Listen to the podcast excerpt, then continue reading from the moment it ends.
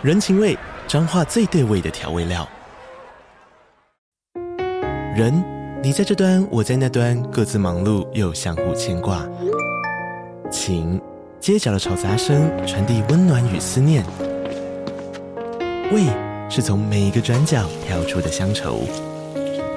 这里是彰化县政府 Pocket 节目《彰化早咖》，我是主持人内克。从彰化大小事各具特色到旅游攻略，透过轻松有趣的访谈，带着大家走进最在地的早咖。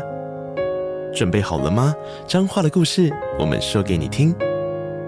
以上为彰化县政府广告。嗨，大家好，欢迎来到尼尔喝牛奶，我是尼尔，我是我飞。我们今天是在百忙之中赶快把我飞拖来录影，因为他最近非常忙。对，我刚刚真的是一度忙到，因为我一直到来之前我都在开会，然后我又忙到想说，好想跟尼尔说，我们今天可不可以不要录哦？但是想说啊，如果又不录，又要隔很久了。我其实有感受到，而且我刚刚其实有一点想要主动说，就是还是我们今天就不要录，就算了。但我想一下，应该这样又会再。拖快要一个礼拜，所以就还是来吧。对对，而且我觉得最让人难过的是，其实我飞最近看超多电影，但是 就是因为他时间不够，没有办法讲，都没有办法讲。我其实，在上个礼拜跟上上礼拜就一直陆续的觉得有点可惜，这样子就是。呃，我觉得应该是因为刚好最近院线片对我来说都蛮好看的，然后我也主动去看了很多这样子，嗯、对，但都没有时间讲。而且我们因为你知道金马影展季开始就会陆续开始收到相关的棉花糖之类的，哦、而且最近除了影展，就是很多剧也都非常好看，对。对，然后对，而且因为像现在我们在录的时候，其实也是金马奇幻刚开刚开跑吧，这样子，然后我其实也有看一些，对，然后我其实是有想说，不知道可不可以开一个专门讲金马奇幻的。直播，但我现在不敢把话说得太死，因为我真的太忙了。我觉得可以用这个形式，然后周末抽一个小时之类的来讲，对对？对啊，不然我觉得零散的讲也有点可惜啦。对对对对，如果把它分开讲，可能有点可惜这样子。对，那今天主要会由我来分享最近看的两部影剧，就是蛮久没有讲那种比较长篇的，就是串流影剧。嗯、然后如果我飞这边有时间的话，会来讲一部最近看的院线片。那首先要推荐的影剧是《Beef》，就是中文翻《怒呛人神》。对，对，然后这一部就是毫无疑问，就是一上马上就收到棉花糖，就说希望你们可以去看。对，而且。因为它聚集了很多好看元素的 tag，就是你可以完全可以盲推的程度，嗯、就是 A 二四出品。嗯嗯嗯，大家现在影迷都已经不止影迷，一般人都已经知道 A 二四。对啊，我觉得它已经是打入大众市场了。对，就已经不再是那个只有影迷知道的厉害公司了。对，A 二四出品，然后史蒂芬元主演，对，嗯、黄爱丽主演。黄爱丽，如果你不知道的话，就是一个。之前在那个 Netflix 你都可以看到她的脱口秀，她是一个亚裔妈妈，对，她很辛辣这样子。对对对，对这两个人主演，光是这样子就没有不看的理由了吧？就是听起来就已经很好看了。对对，而且其实我那个时候蛮意外于他在中文圈有就是掀起这么大的讨论声浪嘛，因为呃，虽然确实你刚刚说的就是这些元素我都觉得很强这样子，只是呃，可能是因为他一开始预告出来那阵子就没有说太多的人在注意这样子。对对。对而且我觉得，实际上看完之后，我觉得它也不是一部很好推的剧。老实说，如果不用这个，你知道卡斯跟制作阵容去推的话，说实在，我觉得它的剧情没有很好推。哦哦哦，我那时候甚至好像看到是因为我有追踪史蒂芬元的推特，对，然后我很喜欢他，对，然后是可能他自己主动分享，就说哦，原来他有这个。然后那时候我还只知道说这部片叫 Beef，因为它的英文叫 Beef，B E E F 这样。然后我后来看到那个中文翻《怒呛人生》，想说。嗯，就是跟我想象的有一点差距，但我 其实觉得很难翻啦，因为、嗯、因为 beef，你知道 beef 在英文的意思吗？就是 I have beef with you，是我跟你之间有点问题，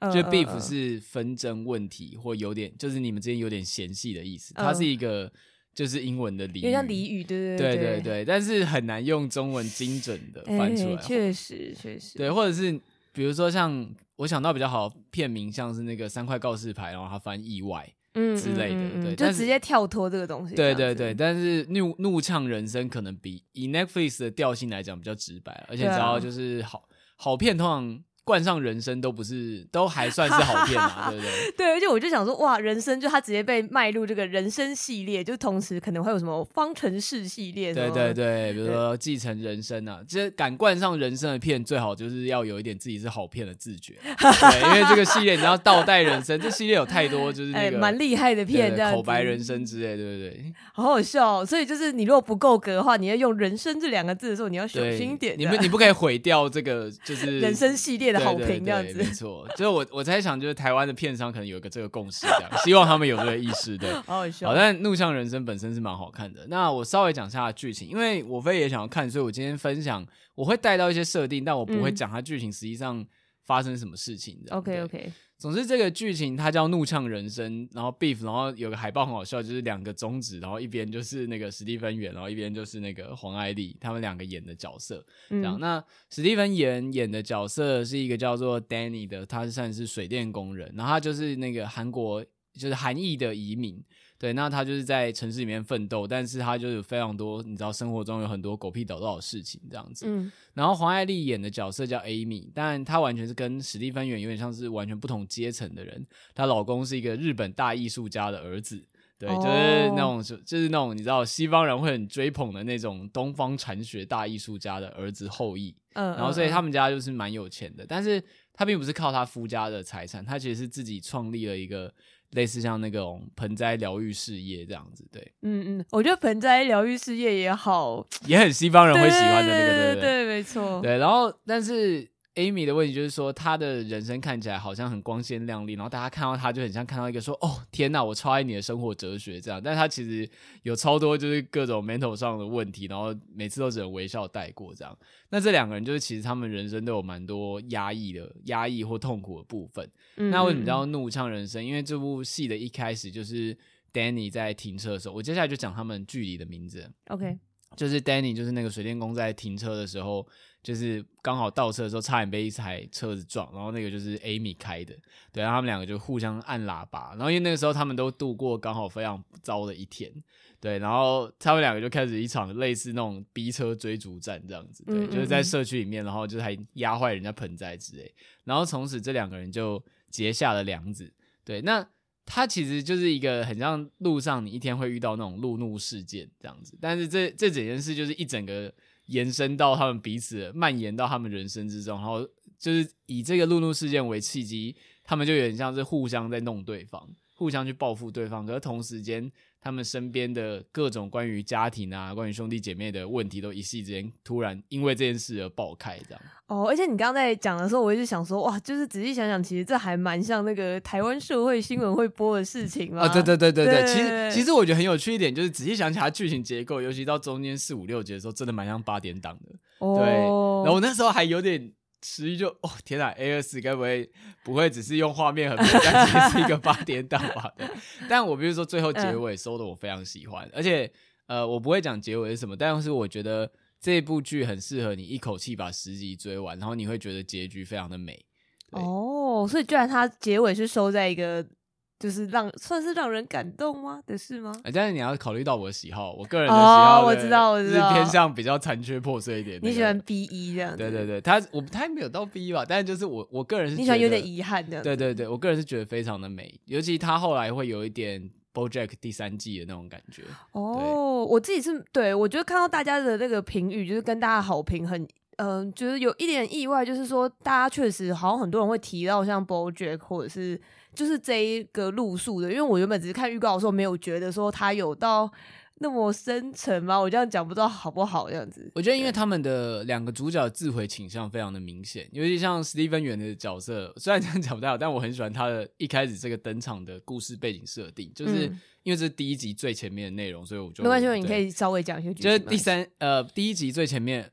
就是第一集最前面的内容，就是他去超市要退一堆烤肉架跟一个一氧化碳侦测器，这样，然后那个店员就说，这已经是你第三次来退这种这些东西，然后因为他没带收据，就不让他退。就光是这件事本身也很，就是你知道也很那种生活乐高这样。但实际上那个那一堆烤肉架就是他要拿来自杀用的，但是他已经试了非常多次，然后都没有成功，然后又拿去退货，然后结果一退货又因为那个收据没带被挡下来，就是这整件事情。就是你知道会有种，你如果自己没有试成功，就有种荒谬到你自己都不知道该怎么说什么这样子。嗯嗯嗯。而且他还就有人跑去退货，这件事也蛮好笑的。对，然后你一开始会以为 Amy 是一个就是那种就是比较稍微控，你会以为史蒂芬元才是那个，就就 Danny 才是那个比较暴走的角色，但没有 Amy 就是后来也是非常的疯这样子，就是他因为太过压抑，所以他每次想对 Danny 报复都非常的暴走这样子。对，然后他这这是非常低级的内容，就总之因为。那个 Danny 角色被就是被被 Amy 逼车，然后又追不到他，他就非常生气。总之，他们就是开始互查对方的车牌。然后因为他是水电工嘛，他还跑到就是 Amy 家，假装说：“哎，我是那个承包商，发现你家哪里坏啊，我帮你看一看。”对，然后就去他的浴室就大撒尿之类的。就是、哦天哪！其实我我后来想到一部很久以前的片，是那个什么《生命中最抓狂的小事》。嗯嗯嗯。然后我记得里面也有那个路怒车怒的部分，就是这种事情，就是通常如果你发生一件，大家就是忍了就算了，就 Oh my God，今天真是太 sucks 了，太 sucks，对不对？这样子，但是。就是你有没有想过，就如果你真的去追击那个人，真的就会变成那种，你知道。新闻社会版上面的事件，就是某男就是被逼车，心生不满，拿铁锹砸对方之类的那种故事。对对，就是我我觉得应该是因为可能就是来七成的这种呃当代的出过社会的人，就是可能都会选择忍下来这样子。大家只会在脑海中幻想说，如果我真的去，比如说揍那个人，或者是我真的去赏那个人一巴掌的话，会发生什么事情？但他就是帮你实现了这个幻想。对对对，然后以此为契机，就是他们两个的报复就越演越烈。可是同时，他们自己的生活都。都非常有各自的问题，比如像那个 Danny 的角色，因为他是韩裔移民嘛，所以他一直很想把父母接过来，就是美国住。但是同时间，就他弟就是就是一直很不学无术，这样就待在家里。所以他弟就是一个肌肉壮汉，打电动，反正就是你知道刻板中的那个笨弟弟的那个形象，这样对。然后他还有一个就是坐牢出狱后的表哥，这样。那他们就是一种很像是那种在美国奋斗的比较中下阶级的移民的生活。然后 Amy 这边就是。他就是一个明明事业很成功，可是却很空虚的人，因为他身边的人都是，就是他，就是他其实是一个从小你知道打拼奋斗，可她老公的家庭就是一个，因为本来就很有钱，嗯，所以就觉得、嗯、哇，你为什么满口都要谈钱呢？这样之类，但实际上他们家完全是靠他在维持的，这样，嗯，而且我突然我看完之后想到那个黄爱丽本身的移民成长背景，因为这部剧的后面其实会带到 Amy 的成长背景，我想说哇，这根本就有点。半融入他的人生经历，欸，对，一点点那个半自传感的那种感觉。对，因为黄爱丽的脱口秀不是很多都是关于亚裔，然后妈妈，然后就是还有什么生小孩什么的。对对对对，对对对，然后这部片非常多这样的元素，而且后来的叙事主轴，我觉得一开始你会以为 Danny 是主角，但其实 Amy 完全是分量不亚于他这样子。嗯嗯，对。然后我觉得大家会觉得像 BoJack 是因为后面他整部戏其实我后来觉得蛮厉害一点是说。他明明角色蛮多的，嗯，然后可是他只有十集，但是他交代了两个人很完整的来龙去脉的故事，所以他之前他有那种穿插的时间回溯，然后还有像 BoJack 后期有那种非常意识流的，就是突然变得很像一个浪漫科幻的那种感觉，嗯，这样子，嗯嗯嗯嗯、就是所以大家我觉得大家会有这个既视感是蛮正常的。那呃，我想问的是说，我很好奇说，那他们两个后来有因此比较认识对方，或者是更加的介入对方人生吗？呃，他们介入的方式都不太好，对，他们基本上从头到尾其实都还是一直是一个算是仇家的状态。但我觉得，如果你要说有没有认识对方，多少他们应该有理解，发现对方是一个跟自己一样惨的人。嗯，而且我很喜欢一点是。就是可能因为在《妈的多重宇宙》之后，大家就比较不介意这件事情，就是因为你知道以前这种片不是有常常会被标一些，就是是全亚裔出演之类的。哦，了解。可是我觉得这就是我们之前讲到，这个剧本本身就够好了，嗯，所以根本就没有人管里面的演员的，就是亚裔背景只是他的设定，就是你不用强调这件事情，嗯嗯，对，反而我觉得他的一些设定看起来很真实，这样子，而且蛮好笑的是，在他们不认识彼此的时候。就是史蒂芬远的那个角色，Danny 很喜欢就是吐槽，像他弟就是在网络上跟人家交流，就说啊，那一定是个白妞，就是这些白人女人都这样，oh. 就是这我我敢打赌，这开车一定是一个讨人厌的白人女人这样，uh. 但就是对方也是亚裔的，uh. 对，就是这种你知道，就是我觉得他真实的点就是说，就连比如说亚裔自己可能也会对别人有一些刻板印象什么之类，但他完全就融入在剧情里面，uh. 你不用特别去讨论。这些议题或设定，这个剧本本身就够好了。嗯、呃，我觉得蛮有趣的是，呃，不过我我觉得我刚刚的这个出发点是跟你刚刚稍说的稍微不大一样，这样就是，呃，我觉得因为之前我有在听反派影评，他们刚好有在讨论那个《妈的多重宇宙》的时候，说他就有提到说 A24 在经营就是移民。就是这个 hashtag 的时候，算是蛮有技术性的在做这样子。就是呃，应该说他们后来发现这个是一个嗯可以发展的路吧，这样子。嗯、就是可能在前面一点比较是像米拉里，呃，我也忘了他的中文翻作什么了。就是那一部电影开始，那个、也是史蒂芬源演的这样。然后后续就是当然还有什么《妈的多重宇宙》啊，然后跟蛮多就是以亚裔为主的故事这样。只是我会觉得像呃我在听你叙述的时候，我觉得很有趣，就是因为呃他就是一个相对比较中下阶级，然后一个比较上流。阶级嘛，但是他们都是亚裔这样子，就是我觉得之前的故事多少还是停在一个家庭里面的事情，哦、对，对对对，而且会很多是呈现那种我们自己身为亚裔，然后外面的人都不是亚裔这样子，就是外面的世界人都是、哦、对对对都是白人，都是什么这样子，对，比较是一个从自己亚裔的家庭往外看的感觉，可是他们其实是两边都是亚裔，然后有一些互相互文，或者是呃可以呈现更复杂的状况这样子，对，而且就是因为我觉得是他的家庭背景套进去都是合理的，然后他也确实有在，应该说，我觉得就是他把握的很精准吧，就包含我们刚刚讲的那个，呃，就是像是 Amy 的那种，你知道植物疗愈，或她老公是日本艺术家的后裔，这种就是很容易，蛮像就是西方对于亚裔会成功的某些刻板样板的感觉，嗯嗯，对，但是他把这个东西融入设定了，然后你会觉得蛮合理的，而且甚至。它里面我记得史蒂芬·源的角色 Danny 有在大喊到，就是我才不去做心理智商，就是那些西方人的智商对我们东方脑袋没屁用，好吗？就是，而 且这句话不止被讲一次。然后哦，这部片有一个很棒的地方是，它很多小细节都会在后面有回回马枪。对，你以为那个只是一个闲聊而已，但是它其实是一个，就是后后面会有一个。呼应互文这样子，然后他有非常多这样的小细节，包含我刚刚讲那个什么，就是那个西方对西方治疗对我们东方脑袋没用这件事情，他、呃、也是它算是一个关键台词。对，他有非常多这样，然后他的如果大家去看他的每一集的开场，都会有一幅艺术品，然后他的标题都非常的文艺，像是一个诗句，像第一集就是印象中应该是那个什么鸟儿不开呃鸟儿不歌唱，他们绝望的喊叫这样子，嗯嗯嗯然后。我其实后来有去查，但因为太复杂，就是它每一句都是有引用的来源的，然后都有对应到那一集主角状态。大家有兴趣可以去考据一下，这样蛮、哦、有趣的。对，然后不得不称赞，就是这部片的片尾曲，每一集是都选一首算是两千年初的摇滚歌曲，然后都选的非常的好。对，就是那个哦，好难得会选两千年的，就是就是那个片尾曲下的那个 timing 跟他挑的曲都非常好，我就说每一首听起来都很像要世界末日的感觉。嗯嗯，对，而且我我后来这个是我自己脑补啦，就是因为我觉得本来摇滚乐就是一个很你知道喊出心中不满的很躁动音乐，因为现在的音乐大部分都是你知道很 chill 啊，没有你知道这是一个很很 chill 很放松很。就是迷幻的时代这样子，对对对，对。但是两千年出头确实那时候有非常多的摇滚乐在盛行，然后就是很直接喊出生活不满。我觉得这点也蛮对应，就是那个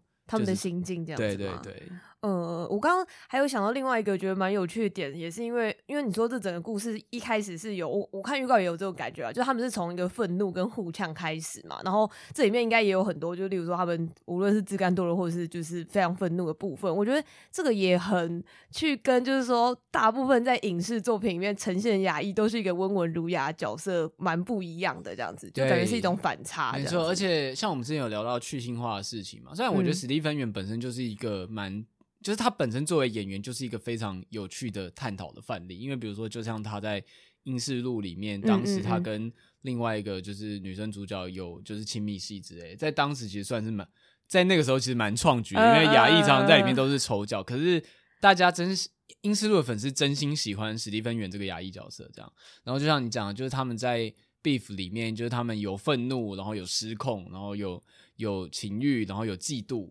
对哦，我非常喜欢后面有一段是史蒂芬园去那个教会，就他们韩国人教会，这一点真的是考据非常详细。就是他的，你知道，就是他们不是都会被父母说什么啊？你应该要去教会认识一个韩国女孩子啊之类的。对，总之有这一段。那里面有一个，因为这不是主要剧情，就是里面有个角色，就是他去教会的时候，他那时候非常的算是比较落魄。对，然后就有一个看起来非常 nice，就是也是牙医，但看起来就是一个干净帅哥这样子，就很嗯嗯很鼓励他，就是哎、欸，我们非常欢迎你来啊，我们可以介绍工作给你啊，这样之类的。可是后来就是史蒂芬源开始啊、哦，不是史蒂芬，Danny 开始融入教会之后，嗯、他们的立场就反转了。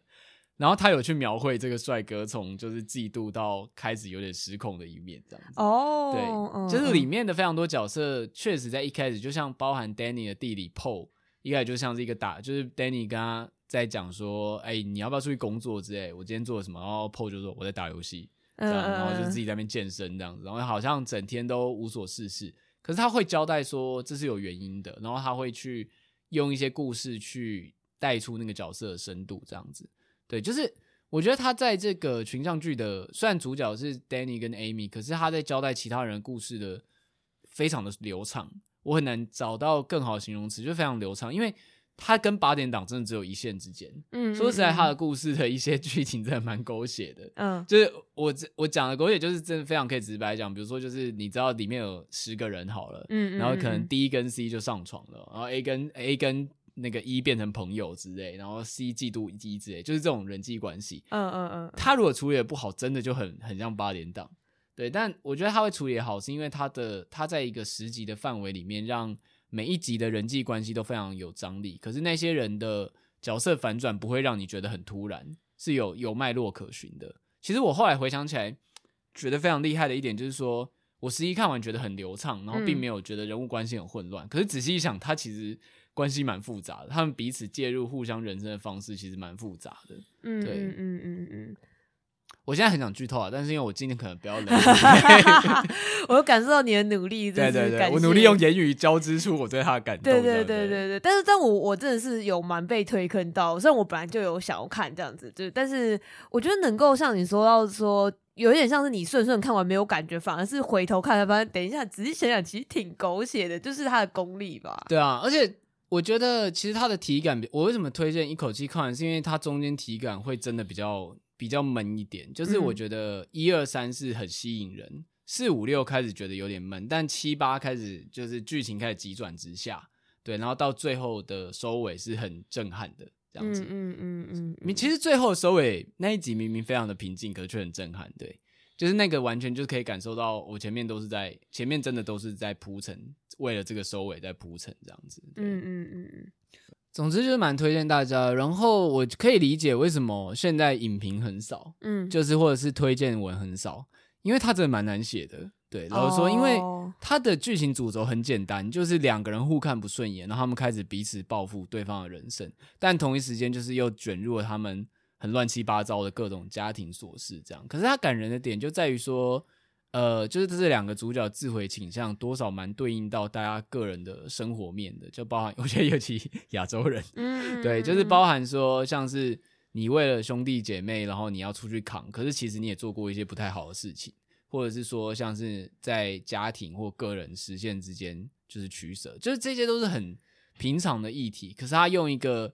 有点像荒谬黑色喜剧的方式去包装，就让那个剧情很有张力，可是同一时间。你要去介绍他的时候，很难把他讲的吸引人，对哦，因为是他们是很多呃琐碎的事情所构成的，所以你如果只是单讲其中一件事情，可能听起来也没什么。对对对，你单讲一件事情可能没什么，可是就像它里面那个 Danny 一直在讲的，There's always something，就是总是会有一些，反正就是会有一些屁事发生。就是他们为什么这个故事，为什么他们的人生会走到这个失控的地步，真的完全就是各种琐事堆积起来，而且。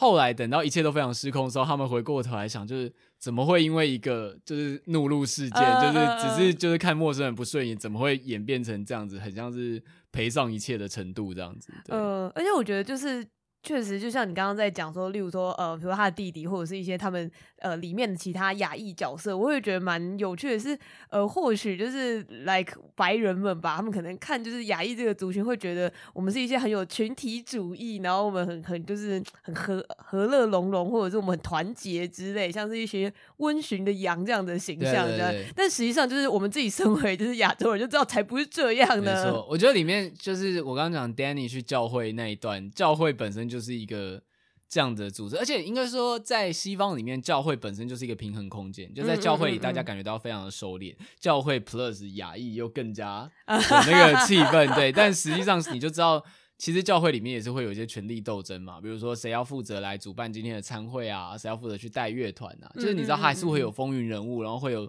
权力关系这样子。然后这这些事情在里面都。演绎的非常好的，嗯，我自己是蛮好奇说，呃，就是像黄爱丽的那个角色，她是来自哪里？我我记得他的后面的故事就是他就是终极，就是他有点像对应到演员自己的本来的国籍这样子。对，对，对，对，因为我就想要问这个，就是因为史蒂芬元是演一个韩裔这样子嘛，就是对对，因为我觉得在更早以前哈，就是呃，甚至是在呃。刻画亚裔故事的以前，就是亚裔的在那个好莱坞的状态，应该是你可以演所有其他亚裔的人，亚裔就是亚裔的，韩国人可以演中国人，对对，韩国人可以演中国人。然后，而且就是那个还有一个，我觉得还还有一点包含就是时代的替换，因为我记得在韩国的文化就是娱乐就是大势变得很强，以前应该比较偏向中国吧，然后在中国以前应该是日本这样子。我我所说的是说，比如说呃有一个日本的演有名演员好。然后他电回在好莱坞负责所有亚裔角色，包括台湾人、中国人、什么香港人、韩国人之类。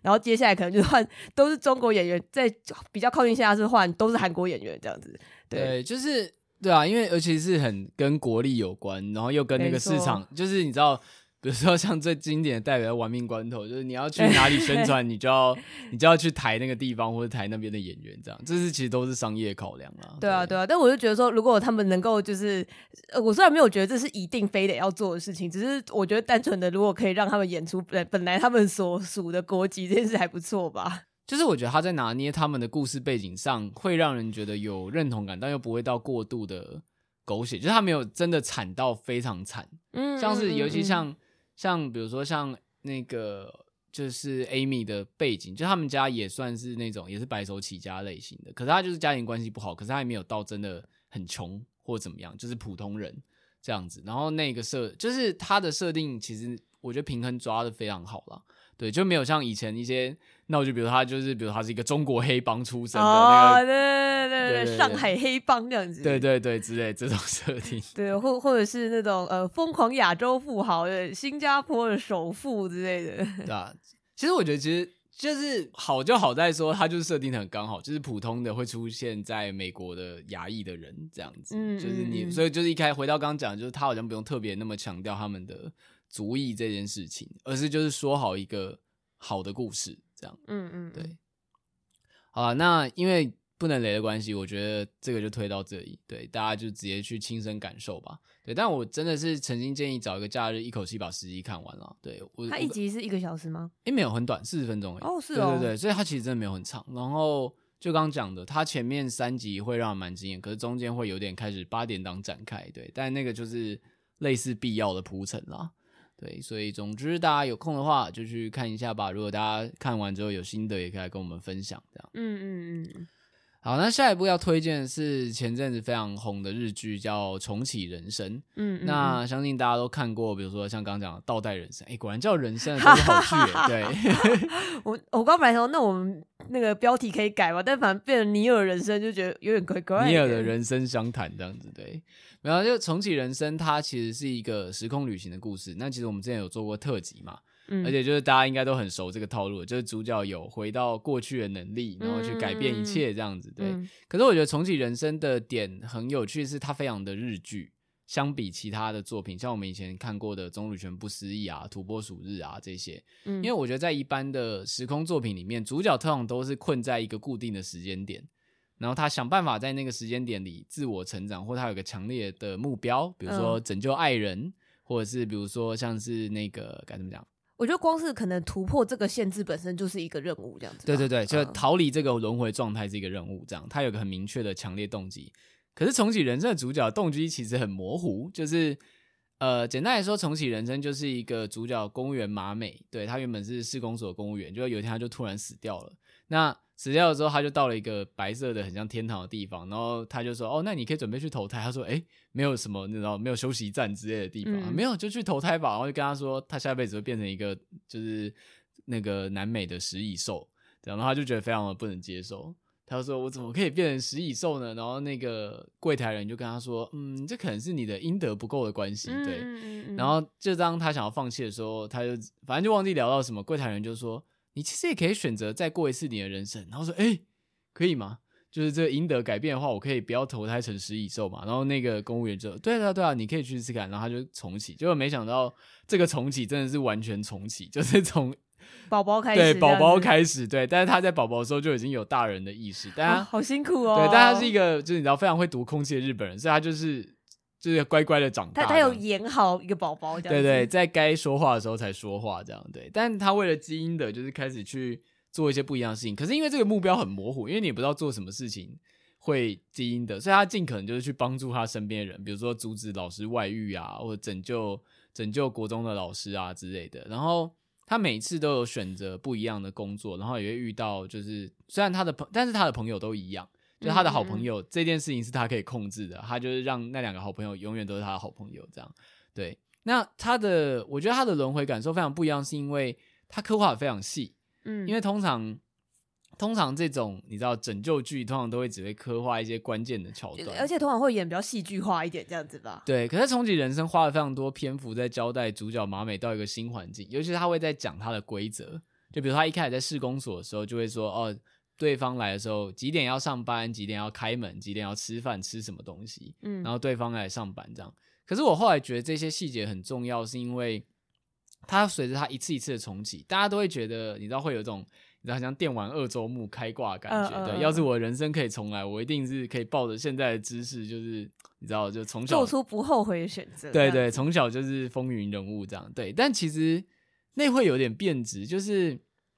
就会变成说，虽然你拥有这些知识，但除非你走一样的老路，不然你每次其实都还是要重学一次，而且你的选择一定会出现奇怪的分歧嘛。对，然后另外一个就是说。当你重启了太多次之后，那些原本在你生命中充满惊喜跟有趣的事情，都变成像是在跑流程而已。嗯，对对，就是你已经知道谁会在什么时候说什么话，然后谁会跟你变成朋友，谁会跟谁结婚这样子。但你就有点，你知道，你就有点失去一周目的感动了。那这部剧到了中后期，其实有出现一个动机啦，就是他原本的动机不是那个，就是要想办法投胎成人类，对，积阴德，但。后来其实马美有发现有另外一个人跟他一样正在重启，然后是一个他们从小都觉得他根本就是一个遥不可及的学生会长，但就在某一周目，就是他那一周目很奇怪，就是他刚好他觉得这样下去不行，他想要就是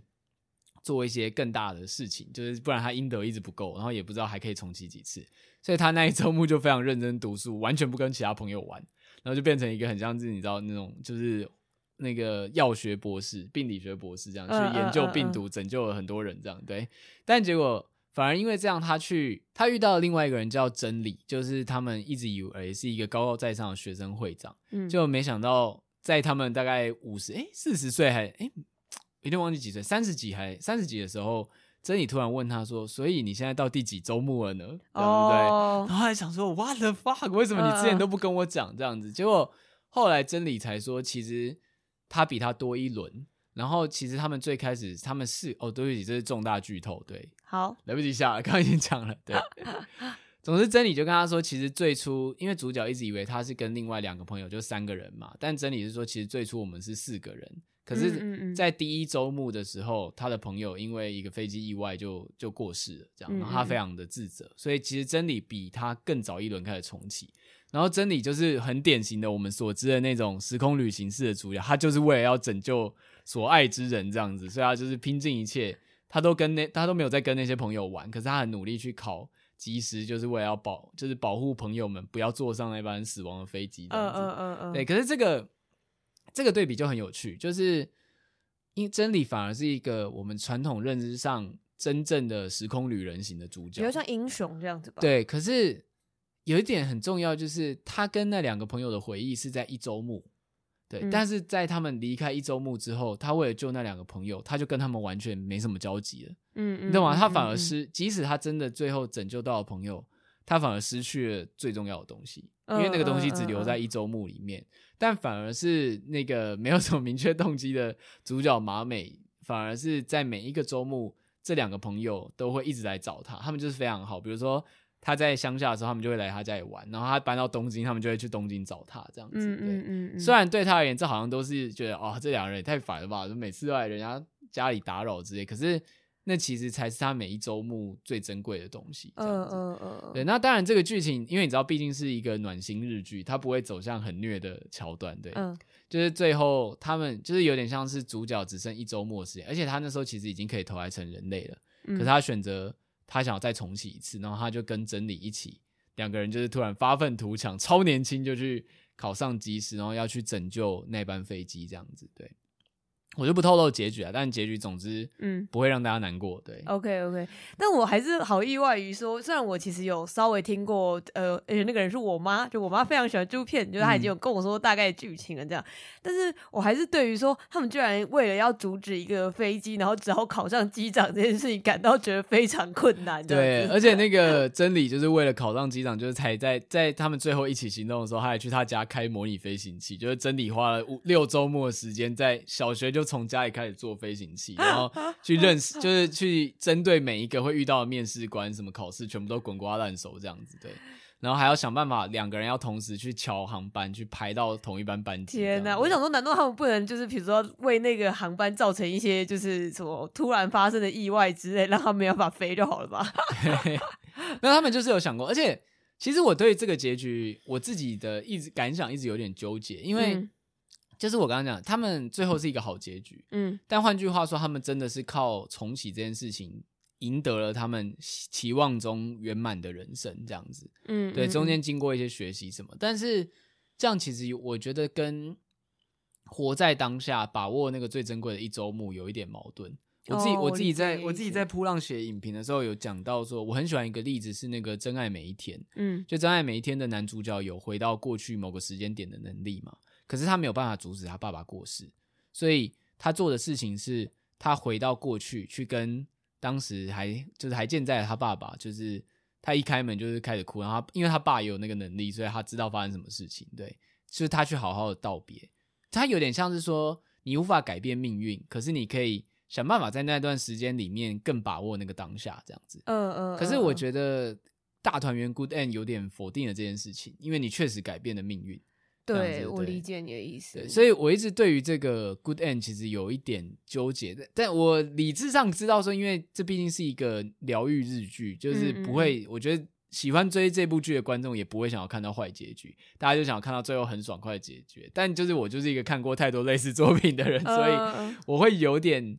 不太能接受结局的，因为我会觉得跟他想传递的把握当下的那个精神好像有一点矛盾，对。对，而且因为我就是想说，因为你刚刚不是有讲说，因为他们其实有两个人都可以，就是有这个轮回的功呃的能力这样子，然后但是因为你是说主角他其实反而是他可能前面没在干嘛之类，但他就是每一次都跟他朋友玩的很开心这样子，然后我会以为说他结局应该是是要继续 follow 这条路线，但是其实如果照你来说，你刚刚说的这个结局的话，他其实是在认同另外一个。人的做法没错吧？对啊，如果以结局来讲是这样子啊，对。但我觉得那个就是剧情考量，希望观众大部分的观众其实都可以开心，不要难过这样子。因为他如果收到一个比较沉重但意味深长的结尾，我觉得也还是会是一部好剧，可是大家可能看了会很难过，就心情会很差。嗯、uh, uh, uh, 就跟之前讲，MIU 四零四其实有很多深层的伏线都没有收，它就是以一个开心的结局结尾这样子。对。对，然后呃，而且因为那个时候我说我是听我妈讲的，然后所以其实我就蛮有趣，说她可能其实没有花很多时间在跟我讲说哦，比如说开飞机的事情，或者他们如何去改变他的人生。然后他最开始跟我说他很喜欢这部片的原因，其实是因为他就说他觉得呃，就是三四个女生就是嘻嘻哈哈，每天过一些无聊琐碎，然后讲一些很干话式的东西，他觉得很有趣，就是他最喜欢的地方其实是这个。嗯，对，所以我那时候其实在他听他讲的时候，会有一点点难想象说，哎，这么琐碎的日常是怎么跟就是。这种重启人生或者是时空轮回之类的比较大的概念的命题去做结合，这样子。呃，就是刚我觉得这部片拍的很，呃，这部剧拍的很有趣的地方，就是刚刚讲，它节奏其实相对慢很多，它节奏其实相对慢很多，然后它花了非常多时间在交代主角琐碎的生活，可是。就是他只有日本人能拍这个剧，就是他交代了非常多他琐碎的生活细节，完全就像是一本主角的生活行路的感觉。对，但我觉得光是观看他的人生的变化本身就是很有趣，因为它里面会有一些绝对不变的锚点，像他们会去唱卡拉 OK，就是你你看这部剧的大家在谈论一定会讲到粉雪哦，对，粉雪那首歌，因为每一次都都有那一段这样子，就是他会有一些不变的锚点，可是观察。主角的人生变化，他经哪些地方一样，哪些地方不一样，本身也是很有趣的事情。嗯，尤其那个安藤英佑演的非常好，就是他在每一周末的时候的那个心境的差别都演的非常的就是自然，这样。对，我有朋友就是也是大力称赞于说他很喜欢里面的选曲，他说他是一个身为九零年代的人非常能够共鸣。哦，对啊，他就是一个类似像是怀旧怀旧选集，就包含里面的选曲，尤其是像。那个主角马美每次坐在电车上面用那个 iPad 就是播的曲子都不一样，可是都是当时的，而且就是主角的设定跟我们年纪段其实差不多，所以他在国高国高中的时候听的是那个花水木啊，呃、对对对，然后粉水又是在更早一点这样子，对，就是大家可以知道那个年代感，然后包含里面出现的一些怀旧的手，就是手机啊，或者像是他爸很喜欢买一些奇怪的健康器材啊什么之类的，就是那些都是。那个年代的生活风景，所以我觉得，因为你知道，大部分追网络剧的人都是上班族嘛，那以年纪来说，其实是非常有认同感的。他的 TA 就是很明确这样子。对对对对对，包含就是从这整部戏，包含从主角的职业设定，然后到就是因为他通常都是在差不多三十出头的时候死掉。嗯，对，就是里面还就是他还去跟那个天堂的那个专员 argue 过这件事情，就说为什么我都会在这时候死掉，然后他还说。就是哦，没有，你可以看一个这个几率表，然后发现他三十岁那一段就是超高。他说，他说这完全就是几率问题，就是有些人就是被，就是你知道寿命是有个基础寿命，比如说大家都八十岁这样，嗯，但是就是你会被随机分配到，你会在某一个年龄段特别容易死，所以有有可能就是你在三十岁就是特别容易死掉，但也有可能你前面很低几率，但你就是死掉了，就是完全是随机问题，对。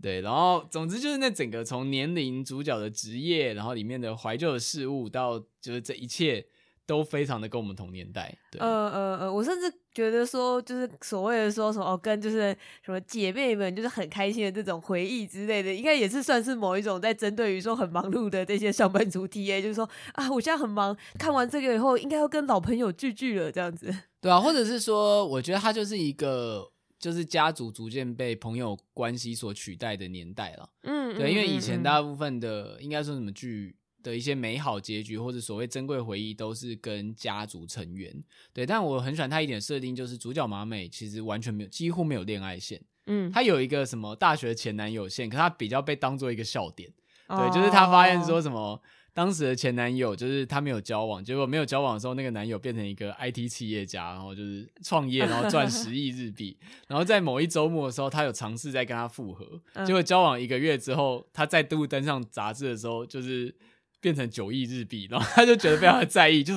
天哪，跟我交往两个月，他的身价就暴跌一亿日元，就是好好笑。他就说，嗯，虽然觉得有点在意，但还是不要深究这件事情哦。就他被当成一个笑点，但主角其实本身并没有。什么恋爱线或结婚线的展开，他都是以一个就是自己过得很好的大人的姿态，在旁观其他人的人生，就是旁观他周遭的人的人生变化。那我觉得这点其实蛮当代人，就是很多人就也没有结婚，嗯嗯嗯、然后你其实最好的时光应该是你会有几个，可能有结婚没结婚都不一定，但是就是你会有几个，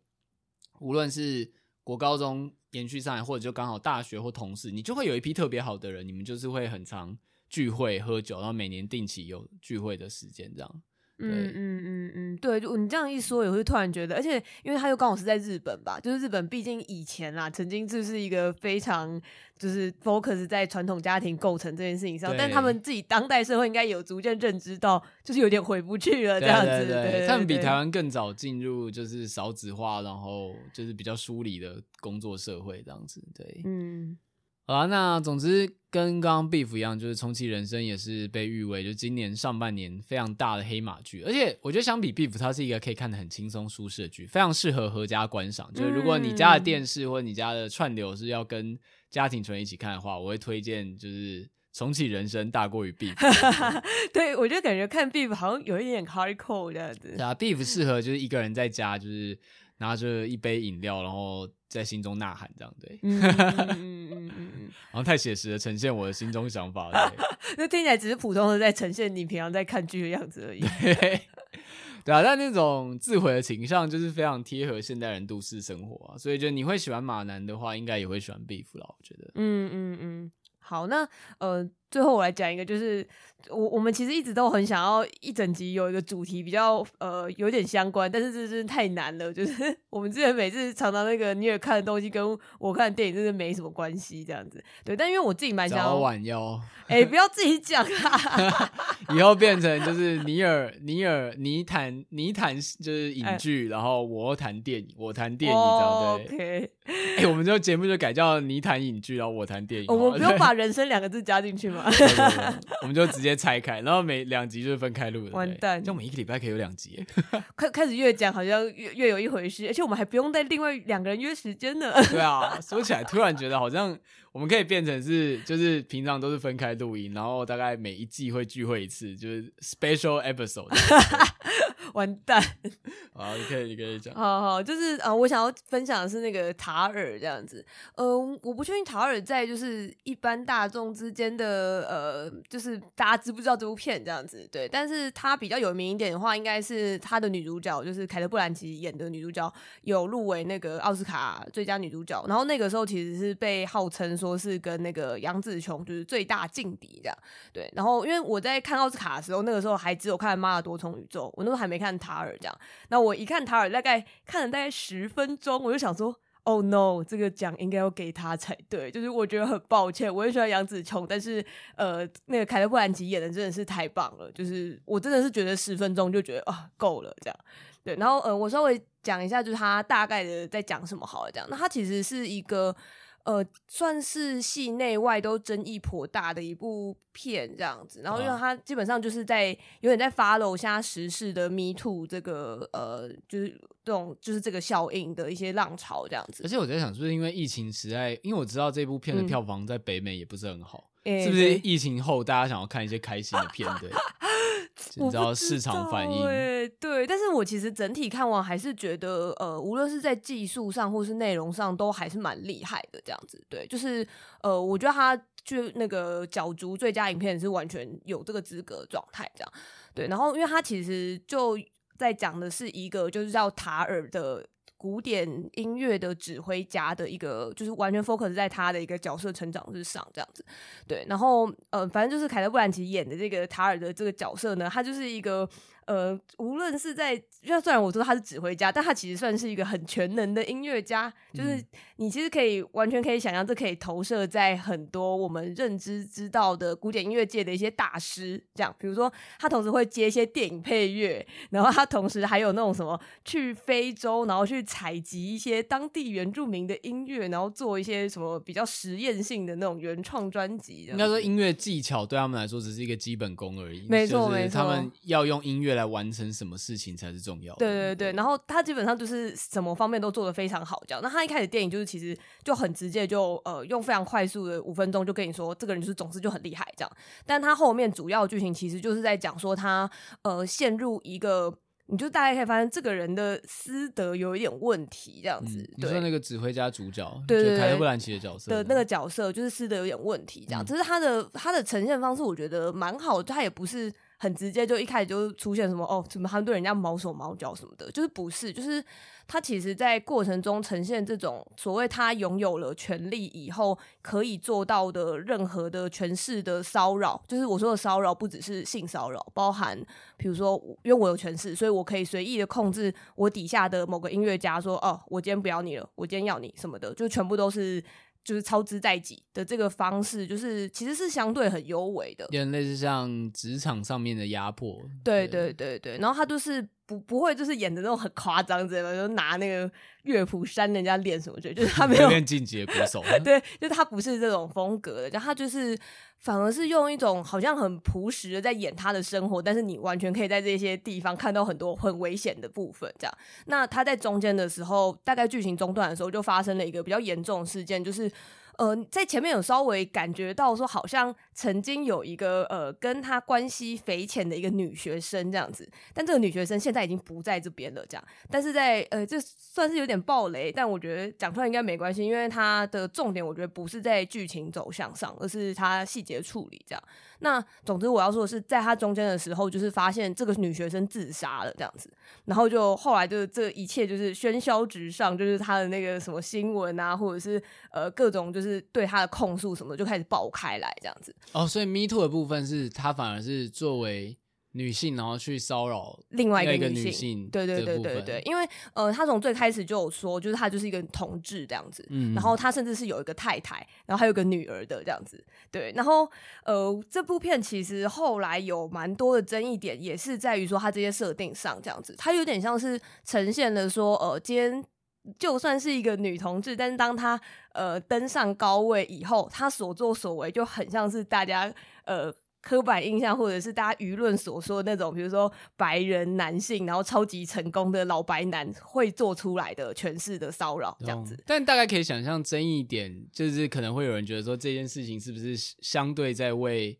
就是对，这算是一种洗白吗？洗白做这件事情的男性，呃、因为有点像说女性也会这样，就你知道这个理解是，虽然客观上来讲都一一样的意思，但出发点不太一样。一个是。我们要小心这个诠释，因为无论性别可能存在于糟。另外一个反过来是特别强调，你看女性女生也会这样，对对对对对对对，就是你很很快的掌握到这个舆论的公式，就是差不多就是在这个方面上纠结这样。而且你这完全写成文字完全是一模一样的，只是你要把语气放在哪一句比较重而已。对对对对对对，你只是重点要放到哪里这样子而已。对，对，然后呃，就是其实他的剧情都蛮可想而知的，因为就是后来就是这件事情爆发了以后，塔尔这个角色确实。就是大受打击什么之类，然后后来就是有点呃，虽然他最后面有一段就是比较是他因为呃失去他的光环，所以有点像想要就是另求生路之类的一些铺陈这样子，对。但呃，我觉得这个部分我就先不讲，因为我觉得比较相对不是重点这样，对。然后跟就是我刚刚说的这个戏外的风波，还有另外一点是因为。嗯、呃，这个塔尔的角色设定上跟一个真实的一个女指挥家非常重复，这样子，嗯、对。然后那个女指挥家是那个马林艾索普，而且台湾很妙是在。塔尔差不多同期的时候，有上一部马林艾索普这个指挥的纪录片，这样子，对，好，OK，我不知道他们是故意的吗，还是就是刚好，对，我我不清楚这样，所以我听到有些人是真的同时看了两部片这样，嗯、然后呃，就是我说他很像的这个原型马林艾索普，他本人有看过塔尔这部片，然后他就自己有在出来有一个发言这样子，对，然后他大概就是在讲说，其实呃，他完全不知道。就是有这个这个东这个电影，就是他当然也不是说他授权说哦可以怎么样这样，嗯、但是因为基本上塔尔剧组是坚称说这部片跟他没有关系，这样只是说很多人设就是那种比如说都是什么伯恩斯坦的弟子啊，或者是哎应该是伯恩斯坦吧，反正就是某个指挥家的弟子，然后又同时有得过哪些奖之类的这样，然后跟因为马林艾索普本人也是一个呃难得的女同志指挥家。这样，然后他自己出来出来的批评，其实也不是说你今天盗用了我的身份，或者是过度引用暗示我，而是他说他觉得，呃，就是有点像是说这是在污名化，就是。身为难得的女性，跟又是身为难得的性少数的这个身份，这样子。而且马尼埃索普本人并没有做这件事情，对，对对，他本人并没有做这件事情，被套用了这个设定。对对对对，然后，嗯、呃，就是老实说，我自己个人在看，就是马尼埃索普的这个回应来说，我并不是说非常认同，因为我实际上看完以后，呃。也不觉得这部片是在洗白说，说就是说哦，你看，就是男生女生都一样之类的。就是我觉得他并没有这么粗糙这样子吧，而是因为我觉得在看很多细节的处理上，会觉得说，嗯，其实其实他对我自己个人来说啦，就是我反而其实是因为他主角是女性，所以我。更可以同理他，我说的同理是，呃，因为他让我因为这部电影更了解了某一种加害者视角，这样子，就是其实对我来说，哦，理解，对对，其实对我来说，如果这部片从到底是一个。改成男性好了，我应该从最开始就会觉得说，干就是你就超恶啊之类的。从心理或生理上的出发点都无法理解。对对对对，然后我其实不觉得这种无法理解是好的事情。对对对对，嗯、因为我觉得如果有点像以我个人来说，如果我完全就是觉得说啊，就是他们就是异类，他们就是我不了解的东西，然后他们就是这样很变态跟很恶心的话，其实也蛮无助于这一些。就是改变吧，这样子。就是我觉得那并不是在说我们今天在洗白这些加害者这样子，嗯、而是我其实有时候在看一些社会新闻或什么也好的时候，我常常都会有种我不理解他们干嘛要这样做，就是那离我太远了。然后或者是无法理解怎么会有人有这个想法？对对对，会觉得很下意识的觉得很反感之类的。对，但是就其实就是因为他对我来说啦，就对我个人来说是。呃这样的性别少数、性少数，然后又是女性之类的一些身份上，我好像反而在很多地方可以看出来说，哦，那为什么就是就是当然就是我觉得如果要讲，也会有一点觉得说，啊，你看女性跟男性都会做这样的事，但总而言之，我反而更能理解说。嗯、很多像刚刚说的这种骚扰，它并不一定是因为它其实里面也没有很直接的有出现说，哦，这是塔尔这个角色去，比如说性侵别人，或者是呃，他真的在那边毛手毛脚什么的，就是他其实没有这样演，对。但是你可以从比如说他写信给别人，或者是他在跟他的助理谈论这些事情的时候，你会发现有些地方不大对，这样子，对对对。然后你也不太确定说这个。不大对的程度是到哪里？就是很有可能说，其实这个女学生拒绝他，可能也不是说哦拒绝他的那个，比如说他要性侵他，然后他反抗了，有可能不是这样。我觉得更有可能，而且这件事情可能是更接接近于现实的处境的是，很有可能，比如说只是他对他做出了某种求爱的攻势，然后对方说不要这样子，对方拒绝了他，然后他就有了，就是他在里面就有做一些报复的行为，这样子对。然后我会觉得，反而这种很优微的诠释状态更接近于现实，这样子。对，而且因为就是现实中比较有理智的人都会知道，你不能去做犯罪的事情。可是我可以在一些合法范围内弄你。对对对，而且你是没有办法反抗，尤其在你在那个体制里面的时候，大部分的诠释，职场或学校的。骚扰常常都是这样子，对，或者就是比如说搞到当事人自己退学，你就赢了这样子。对对对，就是确实里面的感觉也比较接近于这样，就是也不是说、嗯、哦，好像。今天我要弄你是那种哦打你或是我怎样，他可以做更简单或甚至是很所谓文明人做的事情哦。比如说，因为他是在这个古典音乐界的大师，好，他就是简单的寄几封信给就是他认识的校长，永远都找不到工作。对对对，就是寄信，然后可能说，哎、欸，我觉得他好像很不是很适合哦，就是还是又甚至是用一个哦，我是为了他你好，我是为了他好，因为他可能精神不大稳定，所以你们在雇佣他之前要先想想哦之类的。这种做法反而就可以推荐性的相反，不推荐性，不推荐性，对对对对对，就是我觉得蛮多这种部分吧，然后甚至是有一些。很嗯，我觉得很细节上的，比如说像他里面有一个他的助理这样子，然后跟他的关系也是有点微妙，但是你可以感觉到这个助理其实很知道，就是塔尔做过很多很不堪的事情，嗯、但是他却也都没有特别来揭发他或什么的，所以某种意义来说，你也可以说他们是共犯这样子，对，但是这个共犯的前提又在于说，这个助理其实是想要靠着塔尔来。得到一些就是机会或是权势的这样子，但是在剧情的发展上，就是因为后来就是因为塔尔就是他想要怎样就可以怎样，所以他就没有把某个机会给他的助理这样子。当他助理以为他可以得到他的时候，然后当这件事一发生，助理隔天就直接没来。然后，并且直接把之前的事情全部都爆出来，这样子。对，对对对。那你要说这个这个关系当中谁是受害者，谁是加害者，就是那个状况会变得很混沌，这样子。对，而且助理现在搞不好还变英雄，就是勇于揭发这个事情。吹哨者，可他的动机可能出于不满。没错，没错，就是我觉得他有很多类似这种关系上面的制衡也好，或者是什么的，就是我觉得这这。就是有这样子的诠释是好的，因为我会想象说，如果呃，我们好像常常在电影里面，我们当然也会看到一些，比如 Me Too 之后的很多在讲这个主题的电影，但是应该还蛮多是停比较停留在一种，比如当我们想象到性骚扰，或者是我们想象到强暴之类的，我们想象都是某一个。某一个情境，就是有一个看起来很阴险的，就是大叔，然后就是靠上某个就是女学生或什么的，然后女学生就是觉得啊，就是我不要之类，然后但他不能说不要，因为就是谈坏之类的，这个感觉很戏剧化，甚至是有点猎奇的一种场景这样子。嗯、但是在塔尔这部片里面是完全没有，可是你又可以感觉到，就是所谓的权力的这件事情，就是很细致的。密布在说他生活之中，这样子，对，因为甚至他里面的他的太太有跟他说一句话，就是说，就是，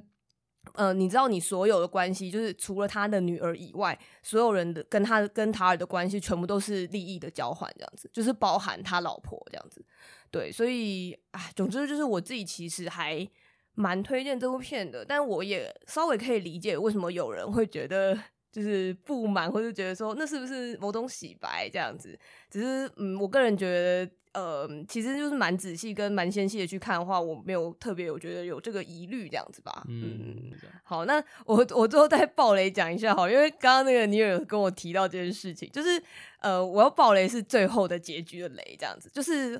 好，我我开始讲，就是因为他，我不是说他后面就是他真的是被爆料以后，就是身世就是往完完全往下掉，然后就完全找不到工作什么的。那他后面就是进行了一段就是非常刻板印象的这种西方人，就是他为了要调养自己的身心，所以他就决定去东南亚。就是我怎么觉得这个比较有争议啊？对，但是我其实觉得这件事情也是蛮有争议的，但是又觉得他感觉应该是故意的。呃，很像对对对，很像刻板中西方人为了一些追求宁静会跑去。印度，对对对对，台湾人也喜欢追求宁静的时候会跑去印度，但是我说实在觉得，印度客观上来讲并不是一个很和平的国家。我觉得是哎，好，不应该继续，对不起。但是呃，我自己在看的时候也是有点觉得有点微妙，但是因为我后来有出来跟朋友讨论，然后我觉得我有点被。朋友的说法给说服了，就是他觉得说，其实越到后面，就是你可以越知道说，这部片的视角其实是局限在塔尔本人的里面这样子，嗯、因为它里面其实偶然也会出现塔尔的幻觉或是什么的，就是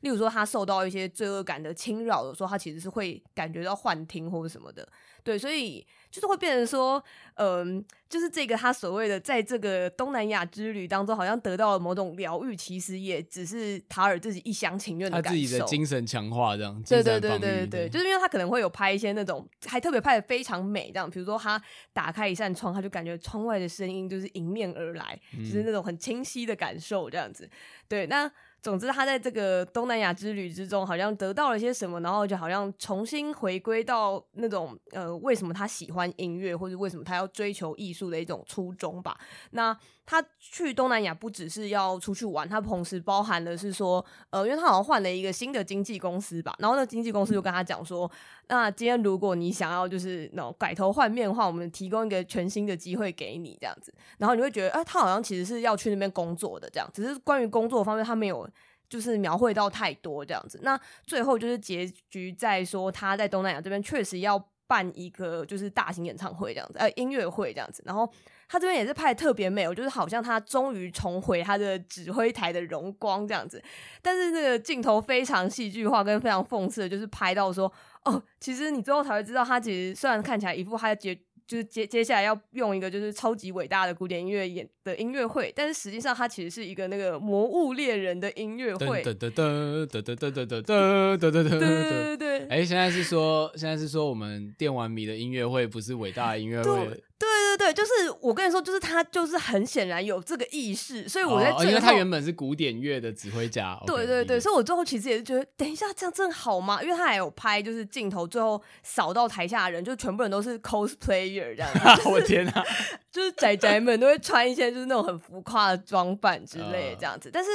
呃，我个人觉得那个真的是很微妙，在说。我觉得他一方面会让我有点觉得，所以你的意思是说，就是那个次文化就不是真的音乐，不是真实的艺术，然后你想要以以此来表达说，塔尔虽然他看起来就是好像重回荣耀，但根本不是，就是他根本就是还是在只是在表演二流音乐，还是就还有另外一种说法是，嗯，比较像是说他真的重回了音乐的初衷，所以他本人可能也是认同，就是音乐并没有。这种档次之分的这样子，所以他其实也真的认为说他自己在做一个很认真跟很有意义的事情，这样子。哦，你很会说话，我被说服了。对，就是、呃、我会觉得这件事情其实真的是蛮一体两面的。然后我最后也是陷入于这个纠结之中，而且我觉得还有另外一点也蛮辅助于说最后呃第二个这个说法一点是说，因为一来就是塔尔上去在。呃，表演之前他看起来是一脸肃穆这样子，但同时就是他镜头扫到底下的人的时候，这些人在听这个演唱会的时候，其实也都是一脸肃穆，嗯、就是他们看起来好像一副就是看到神或者是对啊，那是神曲哎，很认真的信仰的表情这样子，嗯、所以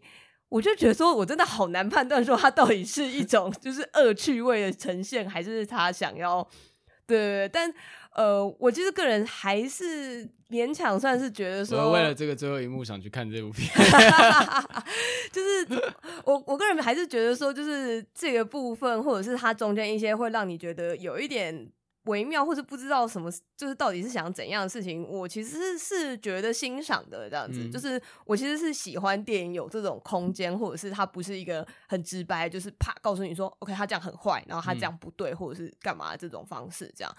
对，而且尤其我想要稍微讲一下，他是在大概在第一幕还是第二幕非常前面的一小段这样子，然后那一段是我出来。跟朋友讨论，很多人都说那段真的是拍得非常好，这样子，因为他那个就是塔尔在去上某一堂音乐课这样子，然后他就是以一个教授之类的方式，就是在教下面的人。那他就是跟其中有一个呃一个一个非裔的学生，就是有点起冲突这样子吧。呃，我只能说他应该是非裔，就是皮肤偏黑这样子。OK，对，然后。我会特别就是用一个比较模糊的方式形容他，就是因为呃，他们后来就是一开始好像就只是普通人在教学，但是你就会发现他们有一点针锋相对。那针锋相对的点是什么呢？就是呃，他们后来在聊巴哈这个呃，大家都知道大大艺术家这样子，然后就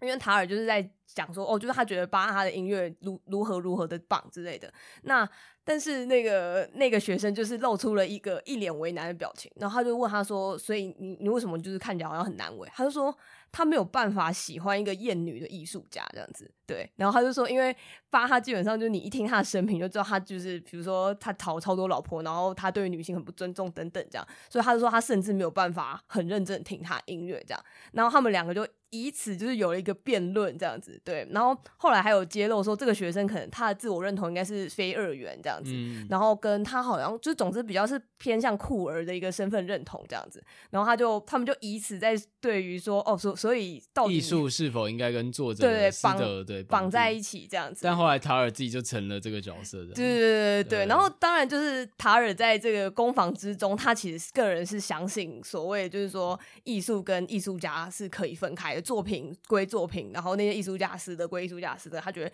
你如果因为这样，然后就不去听那些音乐，真是太可惜了。这样子就是呃，我觉得那样子的辩论对我来说是蛮少，在很直接的在。作品里面，嗯、呃，电影里面被直接呈现，因为通常通常是作品呈现，然后看的人辩论，对对对对对对，而不是直接在作品里面辩论。而且，呃，我觉得他辩论方式也是非常当代这样子，就是因为比如说，如果甚至是讲到一些比较酷儿上面的话题，或者是一些性少数上的事情，就是因为我觉得通常可能真的要电影提到，可能都提的比较浅一点吧，就是可能比如说讲一些就是呃。比如以前的一些男性啊，然后很坏啊，那我们是不是还要看他的东西之类的？但我觉得他把他扯到了一种很当代上的，很像是我们在网上面讨论吧，这样子。然后甚至是像他们在讨论这些事情的时候，后来就有学生就是偷偷把这些画面都录下来，然后把它抛在网络上面这样子。哦，但是不是也跟这部片？因为既然学生有这个意思的话，本身就是蛮当代的。对对时间点，所以才会有这个讨论。对对对，所以我就是觉得说蛮好的是，呃，就像我跟尼尔之前也有聊过蛮多，就是说，哦，就不知道为什么现在电影好像都还是在一个在拍以前事情什么之类，然后时间点都是设在以前，不然就是复古什么的。嗯，所以我觉得说，明明我们当代在聊这种，无论是取消文化也好，或者是呃各种性少数，或是各种我们刚刚提的这些议题，就明明就是已经也是聊了好几年了，可是就其实。没有多少作品有直接呈现这一块上的讨论，这样。啊，不过我觉得是因为取消文化跟 Me Too 的事情，就是爆发在好莱坞，就整个跟他们的产业太太太近了，所以他们就我觉得有种大家也不敢拍。如果今天是爆发在银行业或新创产业，他们应该就会有人 一定拍爆。对，像大卖空被拍出来，对对对，但因为就爆发在他们老东家，对，所以就是好像怎么样拍都不大对这样子。对对，所以我就觉得说他塔尔敢去碰这样的主题，而且并且其实我就觉得做的蛮好，这一点我就是蛮佩服的吧。而且毕竟。影评对于演技跟就是整个呈现都是算赞誉有加了。嗯嗯嗯，对，对，我觉得就是就算你不提，就是我刚刚提的那些议题，它本身的就是完成度也好，或者是光是看那个凯特·布兰奇的那个表现什么的，我觉得都是蛮值得一看的。这样，嗯嗯。好了，那我觉得今天的电影可以，今天分享的都是人生突然改变的，对，帮他找个理由串起来哦。对，对，开始说塔尔人生这样子。对对对。好，那感谢大家今天的收听。今天推的作品，大家有空都可以去看。那金马的部分，就看 Wolfie 之后有没有时间可以开直播再跟大家分享。嗯、其实去年好像也是开直播分享。对，呃，因为去年应该是金马影展的时候，然后今年现在是金马奇幻这样子。对，但金马奇幻之后又会有金马影展，所以 基本上是一个无法逃离的轮回，对，无限影展列车这样子。而且之前因为你有开了那个什么金马奇幻片单，所以大家就会变得每年都会想要期待一下。Oh, 对，哦，对，就是我记得蛮久以前都会，甚至是一个比较行前的讨论这样子。对啊，对，然后 Woffie 有在那个金马奇幻的许愿墙上贴了说 想要许愿。变身国王的那个中配狂欢场，对对对，非常大一张。我记得金马奇幻 PO 的那张在那个左上角非常显眼，大家有空可以去应援一下。对，谢谢大家。我也是，拜托这样子。对，因为因为我是贴那个，他写高刚说知道了。对，大家可以把高刚印下来，然后贴在旁边。知道了，对。哎，知道了，那个片段现在在 YouTube 上面几百万观看。对啊，而且我觉得那个很好笑，因为我去看那个就是剪这段人的频道，就是他感觉是一个普通的频道，他只是刚好剪了这段东西，几几几个订阅而已，然后就是他。只是当初就好笑，clip 下来，然后就后来就超多人在按的。对，变身国王真的是生错年代，没错。拜托大家让它实现。然后，如果你喜欢我们节目的话，可以追踪我们的 Apple Podcast 跟 Spotify，给我们个五星评价，也可以写上你喜欢的原因。那如果想要就是更参与我们周到活动的话，也可以追踪我们的 IG，加入我们的 Discord 群组，追踪我们的 YouTube。YouTube 只要是做游戏的直播啊，可以追踪我们推特。其实最近推特比较常发文，IG 很久没发文。推特发推文非常的轻松。对，对我其实在我上次有办过投票，不要买 Twitter Blue。嗯，对，但后来大家觉得先不要买，我就先缓缓。但其实、啊、我也觉得不用吧。没有，但其实我想到有个功能是它可以在上面写四千字的长文。唉。你就开始想要在推特上写长文，我就觉得在推特上写长文是一个背离推特原本用法的事情啊。也是，我还是就是发发废文，像我今天就发了我扭到脚的文，对，我现在其实也是扭到脚的状态，超痛的。天哪！好啦，感谢大家今天的收听，拜拜，拜拜。